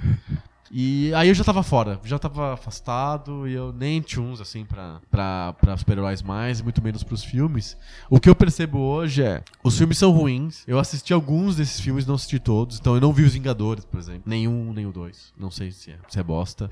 É, eu assisti os X-Men, todos são muito ruins. Os da DC também acho que não são tão melhores. Por que, que a indústria gosta tanto de pro- produzir esses filmes? Porque hoje, pra você produzir um filme, é tão caro, tão complicado, exige tanta coisa. Você tem que fazer um filme tão complexo, com um lançamento tão complexo, com ações em várias mídias, tem que ter a internet, tem que ter o lançamento global, tem que fazer isso e aquilo. O investimento é tão alto que você não pode se dar ao luxo de fazer um filme que o, o título não garanta a, a- a- espectadores, não garanta bilheteria. Você não pode pegar uma marca um Indiana famosa. Jones novo, sabe? Tipo, um cara do nada, um aventureiro de chapéu. E ele vai atrás dos, dos, dos artefatos da antiguidade. Não dá pra você inventar uma coisa nova, porque você vai gastar 150 milhões de dólares e o estúdio simplesmente não vai falar assim: não vou te dar 150 milhões de dólares pra você mostrar um herói novo E o pessoas. bizarro é, você não pode. Tem que ser o Harry Potter 8, Tem que o Star Wars novo, o, o Homem-Aranha de novo, o reboot do reboot do reboot. E o Harry Potter, por exemplo, são coisas que eles lançam depois que já é sucesso no livro. Já é Tem- o nome já existe, É, né? já tem o é nome, eu posso É o Harry Potter, é o Senhor dos Anéis, é a Crônicas de Nárnia, é o Senhor- os 50 Tons de Cinza. Por outro lado, você não pode ser muito fiel ao material original, porque senão você corre o risco de alienar as pessoas que não conhecem. Sim. Então, tipo, você não pode inventar um troço novo, você tem que pegar um troço que já existe, mas não pode ser exatamente o que já existe, porque tem a gente que não conhece. aí você conta a origem, você tipo- conta a origem de todo filme. É certeza de ser ruim, né? É, não tem como. não- é, é feito pra não agradar ninguém, mas pra, pra ter audi- a audiência necessária pra, pra se pagar. Sim. A gente assistiu O Senhor dos Anéis juntos. Lembra? É verdade, A gente, há trocentos anos, é. dos três, Os três filmes a gente foi juntos no, no, no cinema. Eu era muito fã do livro. Você era super fã do livro, eu não entendia porra nenhuma, você que me explicava. A sensação que eu tinha no passado, quando eu assisti com você os filmes, é que eu não tinha lido o livro e que eu não era esperto o suficiente pra entender aquilo. A sensação que eu tenho hoje é que o filme é muito fanservice. Que é feito pra quem lê o livro mesmo. Mas não é o senão- bastante. As pessoas que leram o livro ficam super frustradas porque tem várias coisas que deveriam estar ali e não estão porque seriam difíceis pra quem não lê o livro. Mas mesmo assim a pessoa vai e paga o ingresso e compra o DVD. Ela É, fica mas- puta, mas faz e vai é, atrás. Perfeito, mas é que É igual o Watchmen. Eu gosto muito do Watchmen e eu fui assistir o filme no cinema. Eu também. Assim que saiu. a gente foi. Vocês foram juntos. e aí eu fui, eu fui, deixei minha mulher no- numa loja no shopping e fui assistir sozinho, porque ela falou, eu não vou assistir. Aí eu, eu fui e assim, não fiquei puta assim do tipo Eu fiquei querendo puta. botar, de botar fogo na, na- no cinema. Eu quis levantar Mas e ir eu embora. assisti, aí outro dia quando eu vi o filme lá na gôndola da loja americana, eu peguei, sabe? Tipo, você tem uma relação com aquilo. Você É, tipo, você- você eu- acha que você vai botar aquele DVD no negócio e vai gostar. De repente eu mudo de ideia. Eu não gostei do filme em geral, mas tem umas cenas que foi legal de ver no cinema, que ficaram parecidas. Ah, valeu essa cena. Tem várias cenas A que ficaram A parecidas. próxima né? é o lixo, mas essa cena ficou legal. Tem várias cenas Tipo, muito De qualquer forma, eu fui lá e paguei pra assistir. A gente faz um debate bolso depois sobre o filme do Watchmen, porque funciona. é É, muita coisa pra É falar. muita coisa. Mas é, o, o ponto é, é- não é pra agradar ninguém. O, o, o, o cara que é fã do Senhor dos Anéis. Ele vai assistir. Ele vai assistir. Ele vai comprar a caixa. Ele vai, mas não é o suficiente. Porque um monte de coisas foram deixadas de fora pra não perder quem não leu. E quem não leu, não entende muito algumas coisas, mas assiste outras e acaba indo lá pra, pra ver também, porque tem um puta hype acontecendo. E aí é, Então, tipo, é, é, é sucesso, é mas. sucesso, é sucesso garantido, assim. É isso, é, os filmes são caça-níqueis, eles são feitos pra pegar esse- esses ingressos fáceis e a qualidade é bem baixa mesmo. E, e hoje eu não teria paciência pra ficar lendo história de super-herói, não. Porque elas existem, aí tem um monte de teorias, né? Tem vários te- teóricos que ficam tentando explicar por que, que as pessoas gostam do mito do Capitão América, do mito do Super-Homem. É, é vontade de poder, é vontade de bater no inimigo, é vontade de ter um, um Jesus-like figure que vai lá e salva as pessoas, sabe? Uma das coisas que eu gosto mais do Watchmen é que no finalzinho. Posso falar o final do Watchmen, né? Acho que.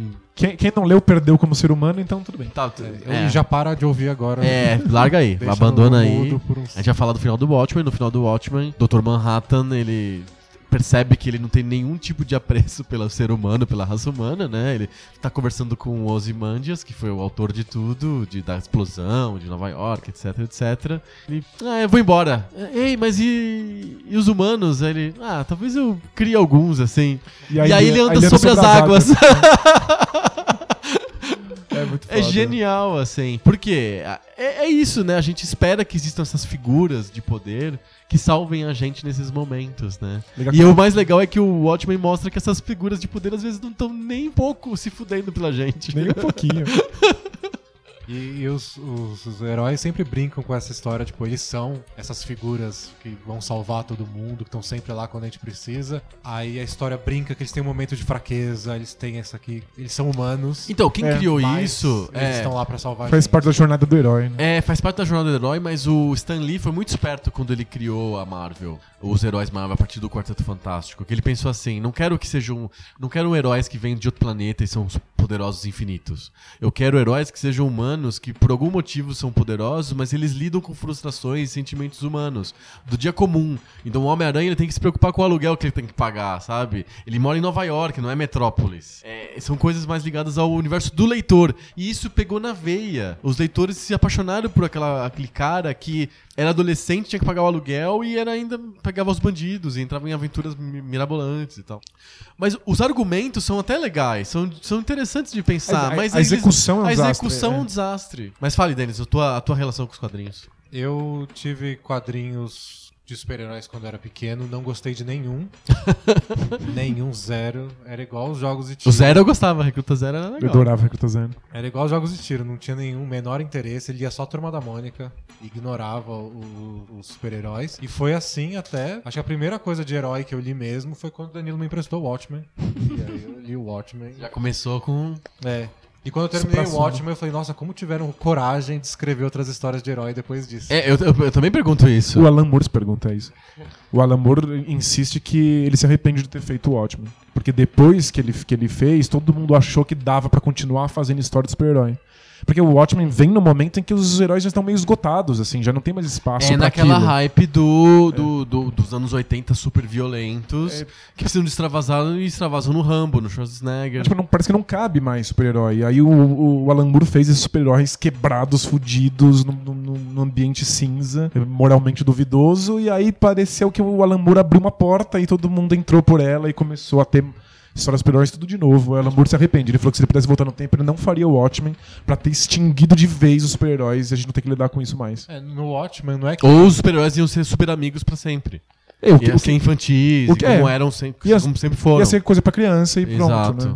No Watchmen, os heróis não são reais porque tem que pagar o aluguel. Eles são reais porque tipo, é um babaca. É, e sim, né? Eles são, são reais porque o cara tentou estuprar a menina. Exato, são cheios Esse de é o- defeitos. Esse é. é. o nível de realidade dos heróis do Watchmen. Sim. E os filmes? Eu continuei sem interesse depois, tentei ler alguns. Algumas graphic novels do tipo até. Ca- Cavaleiro das É, Trevas. tipo, é legal, mas também nada de estourar os miolos. E os filmes eu tenho vergonha de assistir. É, são vergonhosos mesmo. Porque antigamente era coisa de adolescente e tudo mais, e hoje todo mundo assiste, mas parece que eles são feitos pra adolescentes. A diferença é que pessoas de 30, 40 anos parecem que têm gosto de adolescente. Eu acho que no, Ah, é isso. Você, você levantou essa- esses pontos no- na introdução do tema e eu fiquei na minha cabeça pra responder e não falei.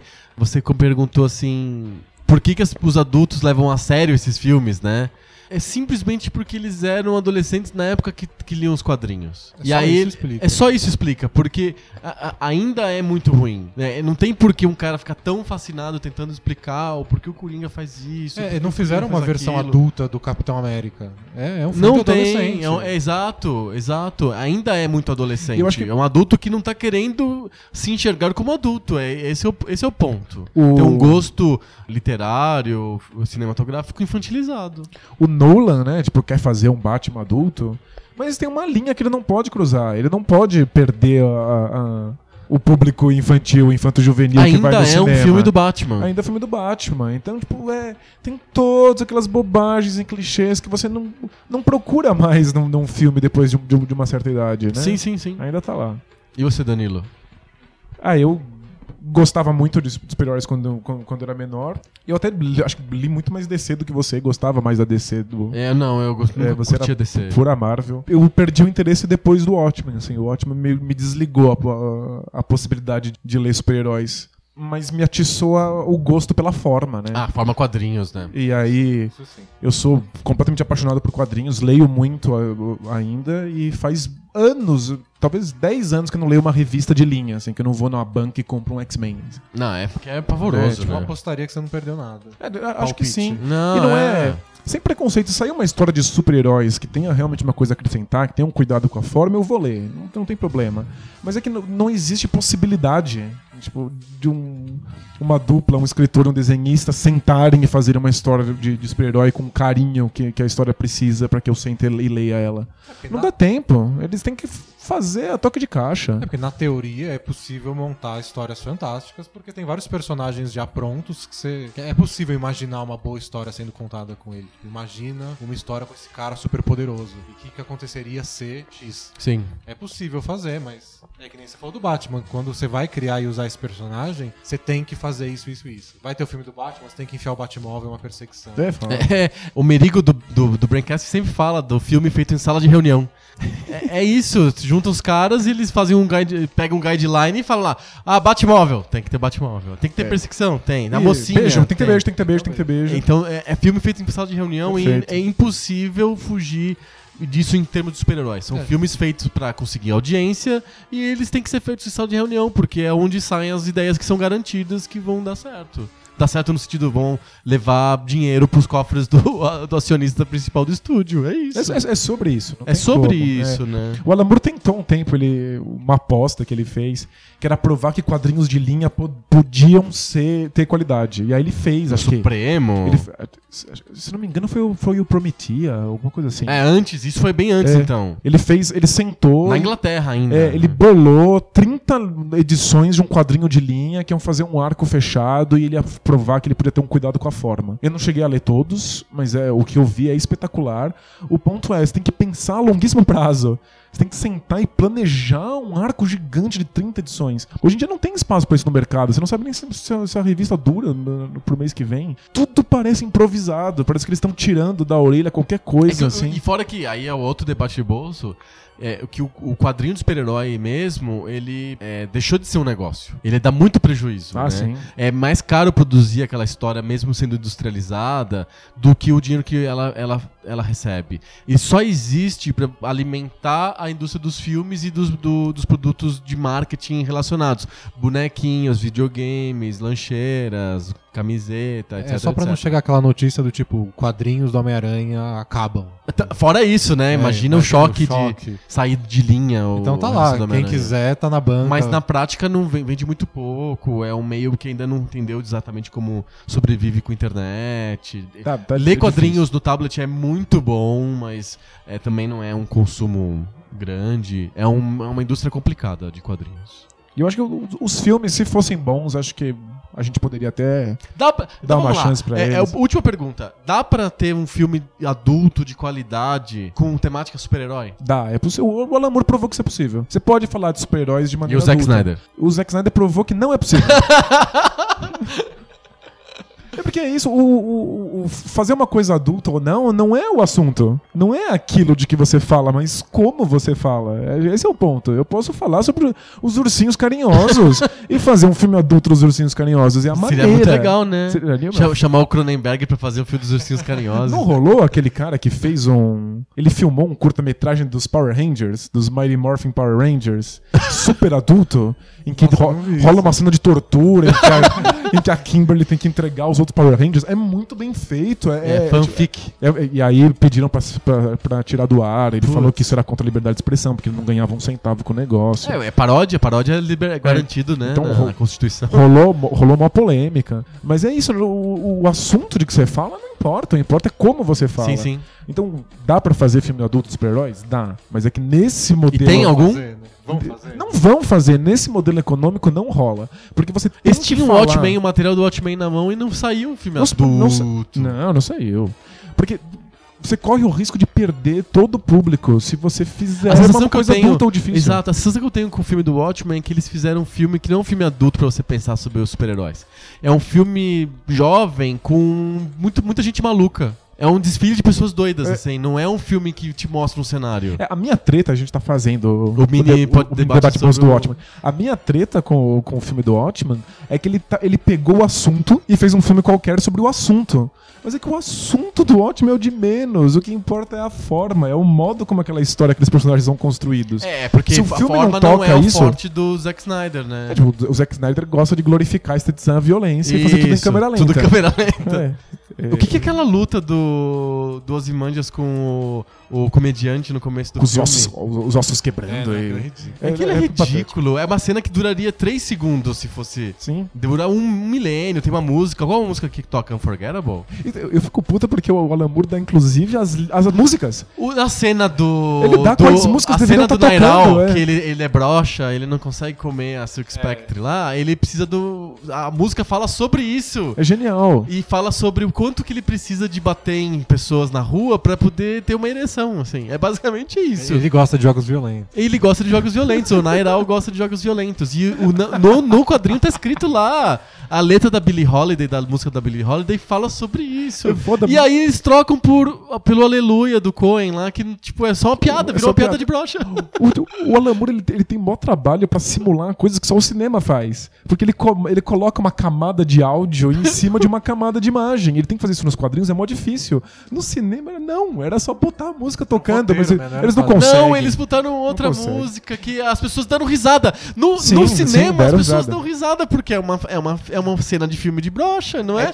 Não, não, não tem nada a ver com o fato dele super ser super-herói. Por que, que ele é super-herói, né? O que, que faz o cara ser super-herói? Ele tá querendo salvar a humanidade? Ou ele, Ele tá querendo uma simplesmente tem é. tesão por aquilo? Imagina essa cena no escritório. É assim, é, eu vou fazer o filme do ótimo. Legal. Em que momento tem uma piada? Em que momento tem uma cena que as pessoas dão risada? Porra, não, tem, enfia aí. É, eles fizeram um cara filme brocha- na sala de reunião. O brocha é engraçado, cara. Brocha é legal. Brocha a gente dá risada, pronto. Faz essa piada aí com brocha. É isso, não tem como. Enquanto esse for o modelo, chance zero de um filme de super-herói adulto. Fechamos? Fechou? Fechou. Fechou. Bora ler cartinhas. Cartinhas. Cartinhas. Cartinhas.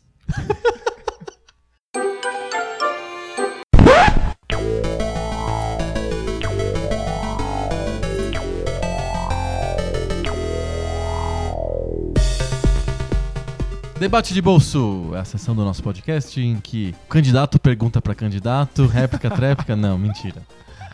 É aquela sessão em que toda semana um de nós pergunta alguma coisa aleatória não combinada pro outro e surge um debate que pode ser interessante. Essa semana sou eu? Essa semana é você. Eu, Ih, eu é que as escuras aqui vou, vou, vou tomar uma bomba na cabeça. Deixa eu te contar, eu nem te contei isso, eu vou contar pra você no podcast. Opa. É, eu aderi a um experimento chamado Segunda Sem Carne. É um experimento proposto pela, pelo Paul McCartney, pela mulher do Paul McCartney, tem um povo lá, que fala assim, olha, você sabia que você comer carne todo dia vai, causa várias coisas em relação à ecologia, que é a pegada de carbono de comer carne. Você pode diminuir um pouco o seu consumo de carne, não precisa ser radical, é, e ajudar aí o ecossistema, e às vezes até, até a sua saúde e tal. Preciso confessar que al- algumas coisinhas de saúde também me forçaram a forçando, isso, né? Imagina. Então aí eu pensei de ad- aderir, já que existia um movimento pronto.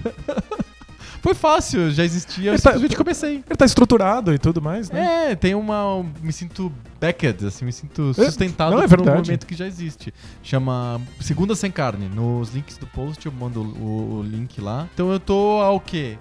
Três ou quatro semanas não comendo carnes nas segundas-feiras. Na semana que eu tive mais problema, eu não comi carne a semana inteira. Mas tudo bem. Mas de, de alguma maneira eu me sinto dentro desse movimento agora, de- da segunda sem carne. E tá sendo legal, é. Dá mais trabalho não comer carne na segunda-feira, mas funciona. E eu queria saber um pouquinho de você, já que você é vegetariano de verdade, não só da segunda-feira, você é da segunda a segunda. Como que é ser vegetariano e por que que você virou vegetariano? Nossa. Aí o pessoal reclama que a gente não, nunca discorda em nada. A gente vai discordar agora? oportunidade de discordar um pouco. Puxa, eu achei que a gente ia discordar sobre vegetarianismo, mas agora você não come carne às segundas. Ah, mas eu só sou vegetariano na segunda. Hoje é sexta, então eu posso ser discordar hoje de hoje você você. discorda. Hoje eu discordo. Segunda-feira a, gente é- a gente é amiguinho, vai comer junto uma- uma- umas folhas. né? Eu já sou vegetariano há bastante tempo. Quanto tempo? Acho que cinco anos já. Ah, legal.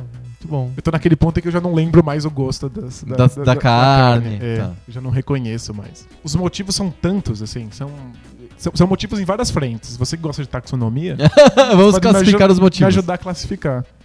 É, um deles é saúde. Você falou que a, a- a Linda McCartney teve- lutou muito por, por mostrar que o vegetarianismo era bom pra saúde, inclusive pra pessoas que achavam que a carne era necessária pra que elas tivessem vidas saudáveis. Tipo proteína, fonte de proteína, É. de ferro, essas coisas desse tipo. Ela tinha uma, uma luta particular com motoristas de caminhão. Nossa, como assim? porque ela pegou eles como exemplo de alguém que sente que precisa fazer alguma coisa física e que, portanto, precisa de muita proteína e que para em qualquer lugar e precisa de uma refeição prática e fácil e acaba comendo um monte de carne pra isso. Sei. E ela queria desmistificar essa coisa de que só a carne gera proteína e energia. E ela começou a fazer refeições congeladas Ah, práticas. Pra caminhoneiros. para caminhoneiros. E provando que eles, eles ficariam mais saudáveis com isso, né? Então, tipo, uma parte é a saúde. Acho que a saúde de todo mundo se beneficiaria de, de, Mas, de mas uma explica, dieta vegetariana. eu entendo que o pessoal fala muito que a saúde se beneficiaria de uma dieta vegetariana, mas eu queria que alguém me explicasse por quê. Primeiro porque a carne que você ingere, ela não é... Ela não é a carne ideal. Ela não é a carne que se ingeria há muito tempo atrás. Tá. É, Ela tem hormônios. Isso, e- né? desde que a gente começou a criar, criar carne em grandes fábricas, né? Elas são como se fossem indústrias, não são mais fazendas. Aham. que elas são feitas em larga escala, em linha de montagem, a carne tem muito hormônio, muito antibiótico. Quando você cria um monte de animais ao mesmo tempo, você não pode garantir a saúde de cada um deles em particular. Um fazendeiro não pode olhar para o animal e ver se ele está doente ou não. Então você tem que alimentar todos eles com a mesma refeição, mesmo que um não queira comer hoje, ou que um esteja meio um pouco doente. E por via das dúvidas, você tem que dar remédio para todos os animais por igual. Então eles acabam recebendo todos eles a mesma quantidade de antibiótico. Mesmo não estando doente. É, é uma coisa por segurança. Eu não posso lidar com cada um, eu tenho que lidar com a massa. É, eu preciso garantir que eles cresçam o máximo possível na menor quantidade de tempo. Isso acaba gerando uma quantidade grande de, de hormônios e antibióticos que vão, vão parar no seu corpo e que você nem imagina, né? Não- Tá, mas e se eu comesse carne orgânica? é, o problema é garantir o que é uma carne orgânica. É, a gente não tem qualquer tipo de controle quanto a isso. é, do ponto de vista legal, na legislação, é, orgânica é simplesmente abrir uma janela no- dentro de um, de um criador de, de, de animais. Ter um mínimo de contato com, com um lugar fora do local em que ele dorme é, é considerado carne orgânica. Você não tem muito controle sobre o, Não, que tipo é- de substância é É colocada. carne ou não. orgânica ou carne de criação humanizada? Que são coisas diferentes.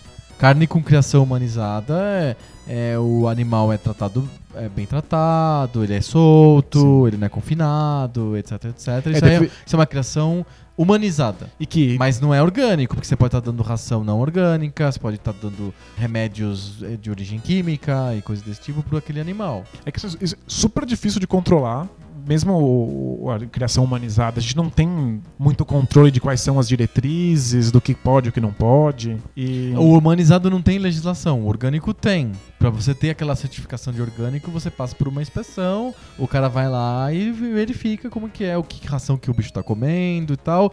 Por amostragem ele fala ok e imagina que, que como o cara é certificado, ele vai respeitar aquela certificação. perfeito. É uma questão de confiança. É uma questão de confiança. Qualquer certificação é questão de É, confiança. você tem que confiar que a, que a lei vai manter o cara dentro do. que o do- cara dos vai padrões, é. respeitar a certificação. Sim. Que ele não vai ter medo de um dia chegar uma fiscalização surpresa e. Opa! Você tá fora da certificação? Tira o tio certificado, né? Justo. É, mas enfim. É que, ainda assim, a gente tem a questão de que o corpo humano não tá. Ele, ele não tá capacitado pra digerir a quantidade de carne que a gente coloca pra dentro do organismo. Eu não sei, eu não vou saber exatamente os dados. Uhum. Mas a Organização Mundial da Saúde recomenda uma quantidade de carne por semana que a gente extrapola num dia fácil. Entendi. Come-se demais, cara. A gente come uma quantidade de carne que é, é muito acima do que o seu organismo consegue lidar. né? Tem toda a parte de, de- de digestão e das toxinas que vêm mesmo com a carne. Naturalmente. Naturalmente, né?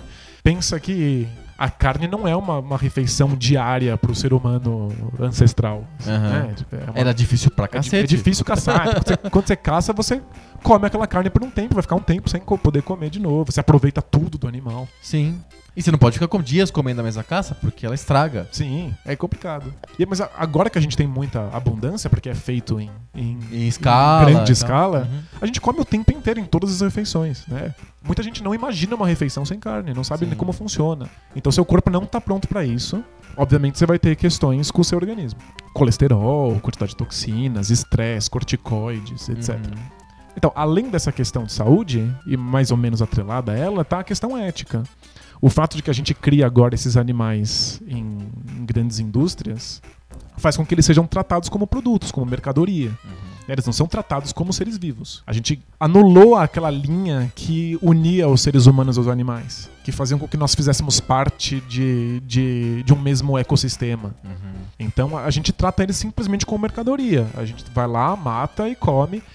A maior parte das pessoas come essas coisas porque pega no mercado como se fosse um produto, sequer sim. imaginando que isso é um animal vivo, né? Ah, tem os famosos testes de botar uma pessoa que come sempre carne e pode matar aí, ó. Mata aí o, o- o boi aí, ou a galinha. Uma bisavó nossa poderia matar uma galinha facilmente. Não, com certeza. Ela chegaria, dar uma torcida no pescoço da galinha, pronto, acabou. Ela tava acostumada a fazer isso. É- Hoje ninguém faz isso, ninguém mata a própria galinha, né? Então, é engraçado que a, a nossa bisavó mataria uma galinha Tranquilo. Porque ela, ela entende perfeitamente que nós dependemos das galinhas, que as galinhas fazem parte do mesmo meio. Ela não mataria 42 galinhas. Ela mataria uma galinha quando fosse pra comer. Não vai matar galinha todo dia, comer Sim. galinha todo dia. Você conhece comida kosher, né? Sim. Quando você mata um animal pra comer, segundo os preceitos kosher, há uma espécie de cerimônia e toda uma preparação e um jeito de você matar aquele animal que seja, entre aspas, respeitoso com o animal e respeitoso com a natureza ou Deus que seja que tá te oferecendo aquilo. É para você lembrar daquilo, é não ser uma morte tão seca assim. Sim, é, é entender que fazemos parte de, um, de, um- de uma mesma existência, né? De um- Aham. de um- é, a, a gente perdeu completamente qualquer possibilidade de uma harmonia quando a gente transformou os animais em mercadoria. Então a, a parte ética pesa muito. A gente trata esses animais como se eles não fossem vivos. Agora se fala um pouco mais de, de tentar matar de maneira indolor, de matar o mais rápido possível. Mas esses animais ainda são criados como mercadoria, colocados em situações que a gente jamais colocaria um animal que, pelo qual a gente tem laço Afeição. afetivo. É um dos grandes motes da- da- das campanhas vegetarianas é por que, que você ama uns e come outros? Aham. né? A gente cuida de cachorros com carinho, amor, devoção, eles fazem parte da família. Mas outros animais a gente coloca em, em situações que nenhum ser vivo deveria ser colocado, né? Uhum. Situações de imenso sofrimento e de dor. é. E a terceira questão que você tinha comentado. A terceira questão é uma questão econômica. É uma- e que também é, consequentemente, dentro do, do, do marxismo de mesa suave, é uma questão política. É, Sim. a gente não tem condições de alimentar toda a população do planeta se a gente continuar tendo refeições baseadas em carne. Hum. A quantidade de água e alimento que eu preciso dar para um boi para que ele vire uma pequena refeição, uma pequena quantidade de alimento, é absurda perto do que eu poderia fazer com uma plantação.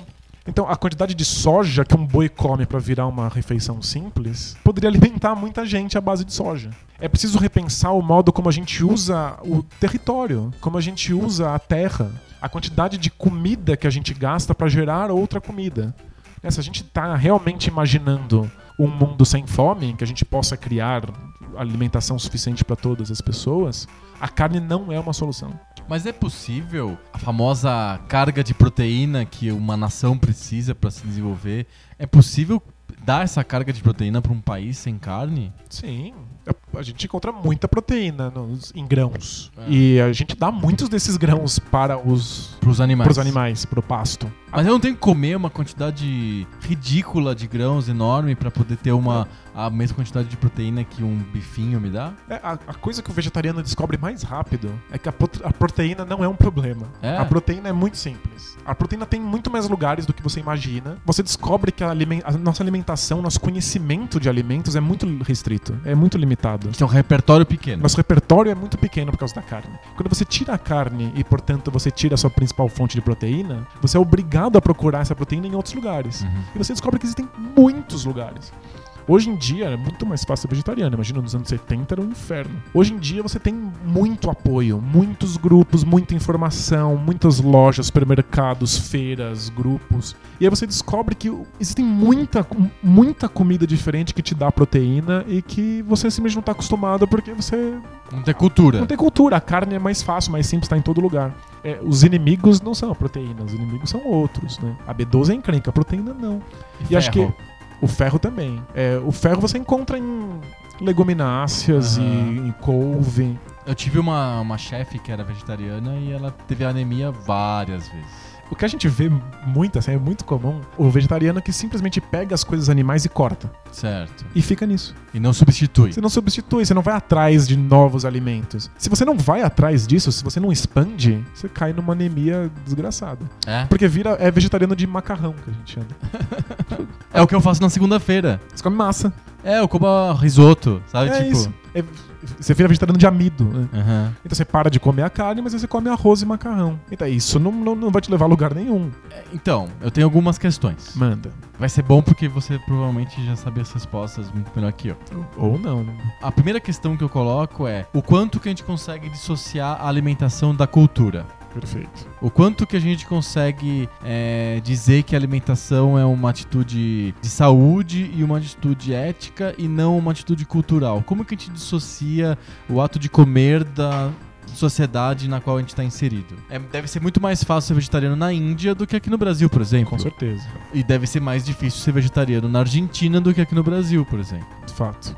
A gente é treinado desde pequeno a ter uma atitude como a do, do Henrique Jacan, o, o cara do Masterchef, é, de quando foi um cara lá mostrar uma- umas comidas lá que é, era um cara mestre de yoga e ele tava naquela fase seletiva do Masterchef e ele fez um suco verde de luz e coisa desse tipo assim e botou vários brotos e coisas desse tipo e ele ia falando assim, eu tô colocando isso porque isso aqui é alcalinizante, esse aqui ele é muito bom pro olho, esse aqui é bom pro rim e não sei o que. Aí Parece o que é Jacan remédio. é? Aí o, Ja- o Jacan falou assim: Eu não sou interessado em apotecar, farmácia, eu gosto de comida, de gosto e tal, entendeu?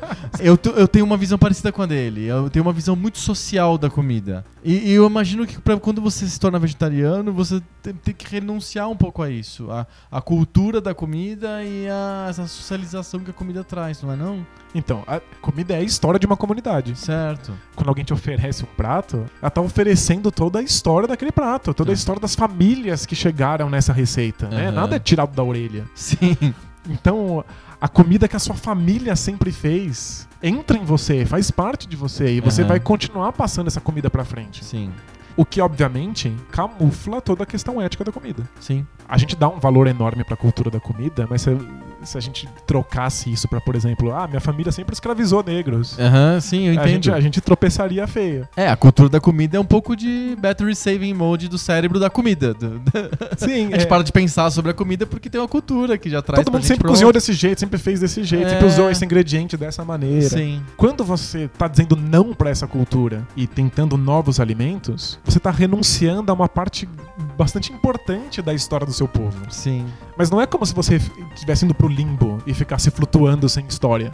Você tá adentrando uma outra cultura que tem uma outra história. Era mais ou menos essa o ponto que eu queria chegar, assim. É, é uma espécie de subcultura mesmo, não é? Não? É- Sim. é- é- tem mais coisas além do ato de comer. Comer não é só comer, é é aquilo que a gente mais faz na vida, sabe? A gente Aham. come um- muitas, vezes por muitas dia. vezes por dia, todos os dias.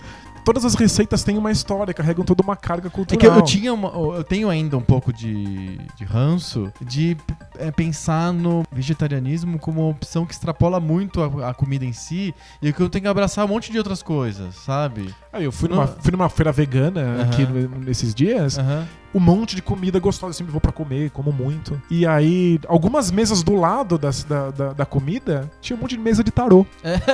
é, exato. Você tem que, você tem que gostar de tarô também, de runas místicas. É, mas é, não, de, né? De Hare Krishna. Não É- necessariamente, É, muito mas é que difícil encontrar um restaurante vegetariano que não seja ligado a uma religião Tá, específica. fi- tá ficando mais comum. Eu, eu, eu acho que são essas subculturas, porque, obviamente, você está saindo da cultura da- da- de alimentação do seu povo e entrando Aham. numa subcultura. Essas subculturas meio que cresceram juntas nos anos 60. Sei. Né? Tipo, a, a subcultura dos hippies, Dos a subcultura é. do, do, do tarô. Macro. Então a- acabou ficando junto. Sim. Mas elas não são. Elas não são interligadas. Elas Aham. simplesmente andam juntos. andam juntas, são próximas. Aham. Tem feiras veganas que não tem nenhum traço de misticismo. Tem outras que tem um monte de mesa de tarô. Essa É. tinha. Essa tinha, e aí eu não chego nem perto. Um Você não quis falar com a um moça do tarô? Poxa, não sei O cara falou, pô, você é vegetariano, então vem aqui, senta no tarô também. Vem aqui, vem saber como vai ser seu futuro. Vem os arcanos maiores, os arcanos menores. Eu tenho uma preguiça disso. Pensa no vegetarianismo como um grupo de pessoas que tem que usar a criatividade porque tiraram delas alguns ingredientes básicos. Tá, vamos pensar no vegetarianismo como um grupo de pessoas que fazem música chiptune. Isso, é, é- é bem isso. Você coloca uma limitação de hardware. É, você, ó, só tem isso aqui, é o processador de som do Nintendinho. Isso. A- Aí a, a pessoa vai ter que criar coisas com isso, criar uma cultura dentro disso. Sim. E até talvez descobrir novos sons que não eram perceptíveis antes dessa limitação. Exato. E aí isso, isso cria uma, uma identidade, assim, um, um- um grupo. Tem grupos que fazem comidas que são variações de, de comidas com carne. Isso que eu ia falar. É a coisa que eu tenho mais implicância no vegetarianismo é, é o que eu chamo de comida falsa. Isso. É a feijoada falsa, é o estrogonofe falso, é o pastel de carne falso. Por que que, por que, que não posso comer um pastel de palmito? Eu tenho que comer um pastel de carne falsa. Eu, eu tenho um colega que brinca assim. Imagina se, todos, se todo mundo fosse canibal. Aham. E aí a gente não quer mais ser canibal, a gente quer ser outra coisa. Mas eu sinto falta de comer braços de criancinhas. Então a gente começa a fazer braços de criancinhas com carne de vaca. É bem isso. É, é um primeiro passo. E se, se usa muito pra atrair pessoas que não têm repertório de comida. Tipo, Sei. meu repertório é carne. Aham. Então eu, eu quero comer esse pastel, vou comer com quê? Ou é carne ou é queijo. Então eles fazem de jaca e falam carne de jaca. É, jaca Faz- verde, né? De é, Aí fica É que nem comida violino sintetizado. É, é- é exato. Que, que som que é esse? Ah, parece violino. Mas não, é onda é, sino- sinoidal. Sinoidal. Ou qualquer coisa, sei Sim. lá, triângulo, onda triângulo. É um, é um primeiro passo. Depois, é, é pra É pra dar uma referência. É pra atrair gente que não tem repertório e que simplesmente tá querendo experimentar o que, que é não comer carne. Mas depois que você sai desse, dessa introdução, Aham. você Não precisa mais comer precisa- feijoada falsa. Não.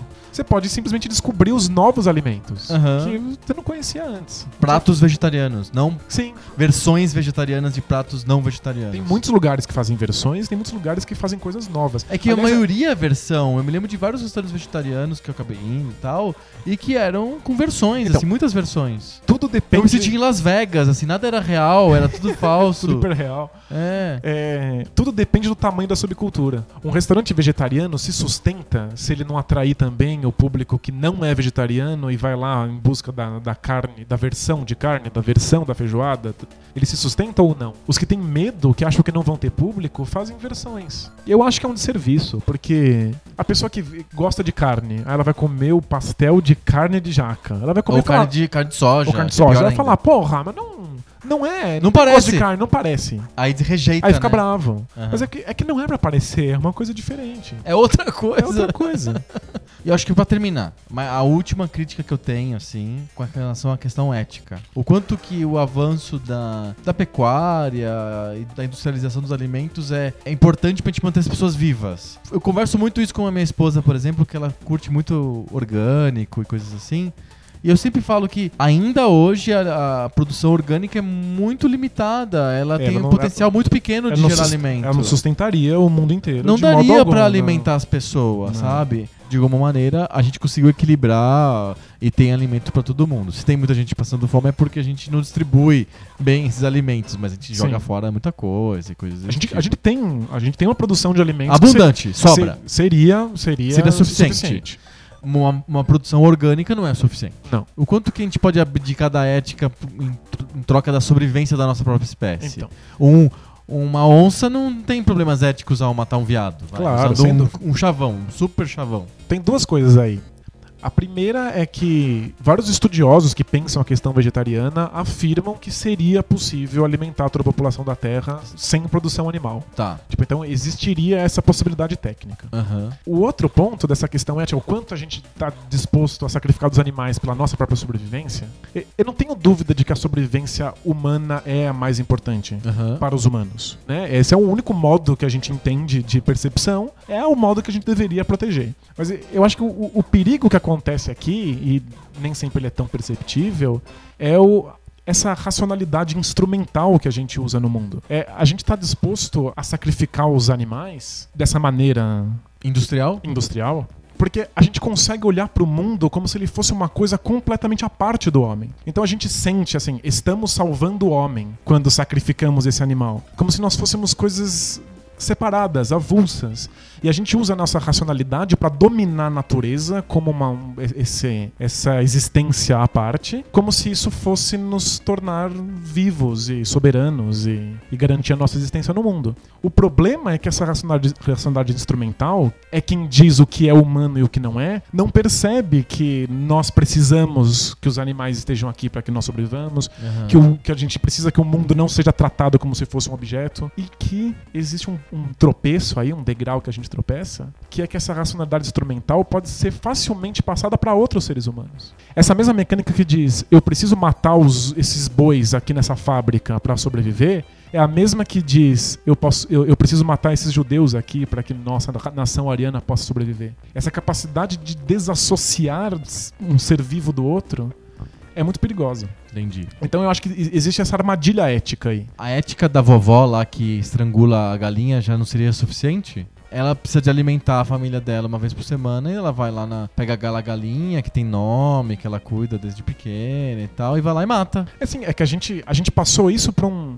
A gente esqueceu completamente esse resquício de ética por, por uma tentativa de dominar inteiramente o mundo ao nosso bel prazer. Não, perfeito, mas é, numa- é, não dá pra gente chegar numa que eu chamo de solução de compromisso? A ética da vovó que mata a galinha, em vez da ética da fábrica da Friboi que mata milhões de bois? Perfeito. Eu, eu, pessoalmente, eu sei que alguns vegetarianos diriam não, porque eles acreditam na liberdade animal, de tratar os seres humanos e os animais Porque como se eles muito fossem. provavelmente eles estão muito ligados em várias doutrinas religiosas que eh, tratam animais de, de maneira X ou Y. Alguns, alguns simplesmente percebem se você escraviza animais, se você usa os animais pro seu, pro seu bel prazer, você pode fazer isso contra os seres humanos também. Eu, eu não vejo muito problema em matar animais às vezes, Uhum. de maneira ética, de maneira respeitosa, entendendo que fazemos, fazemos parte do, do, do mesmo contexto. Entendi. Mas na atual situação histórica, isso é impossível Uhum. frente a- ao tratamento dos animais de maneira industrial, a única resposta política possível é o boicote. Então a, a gente já diminuiu muito a produção de animais e de alimentos à base de animais do mundo na base do dinheiro. Grupos dizem eu não vou comprar, eu só vou comprar se for vegetariano. E aí algumas empresas abrem mão e começam a criar outras alternativas. Tá rolando mesmo? Diminuiu mesmo a produção de, Sim, de sim, isso é, isso é dado. Nos últimos 10 anos isso já diminuiu bastante. Sério? O simples fato de que agora você tem creme de leite de soja já diminui a, a- disponibilidade do, do creme, de, leite, convencional. Uhum. Então, quanto mais vegetarianos, quanto mais gente não compra, não paga o outro produto, mais essas empresas são obrigadas a adotar outras, outras possibilidades. Então, nesse momento, embora eu acredite na ética da vovó, tudo bem a vovó ir lá e matar o porquinho dela. Nesse momento, isso não é uma possibilidade. Agora é boicote. A gente, a gente precisa de uma posição radical. Acho que aprendi bastante. Acho que foi um debate bem legal. Não foi um debate, foi uma Não aula. foi muito- é, Porque eu fiquei, gente. fiquei aprendendo com você. Eu joguei várias cascas de banana aí no- na, na estrada, você não escorregou. Eu, eu peço desculpas. Em cinco anos de Você vegetarianismo. já tá super treinado. Eu já fui atacado de, de muitas maneiras por muitas pessoas, inclusive algumas muito inteligentes, outras muito preconceituosas. e aí eu, eu, eu tenho certeza que eu acabo adotando sem querer um tom professoral defensivo. Não, mas não, eu achei que achei fantástico. Eu acho que, assim como eu, acho que tem um monte de gente que vai escutar e vai aprender. Eu, eu aprendi pra caramba, assim. Mas eu, eu, devo repetir algumas, al- algumas frases prontas em tom, em tom de professorzinho, que, que- que eu, vou me, eu, vou, eu vou me envergonhar muito quando eu ouvir isso depois em casa. Acho que a gente resolveu bem a questão aí do vegetarianismo. Eu aprendi pra caramba. Ah, e, e eu Espero que os, os ouvintes também curtam mais. espero também. E eu peço desculpas de novo pelo tom professoral Não, de, que é isso. de autodefesa. Muito bom que tá tarde. Vamos ler cartinhas? Cartinhas? Cartinhas. Cartinhas.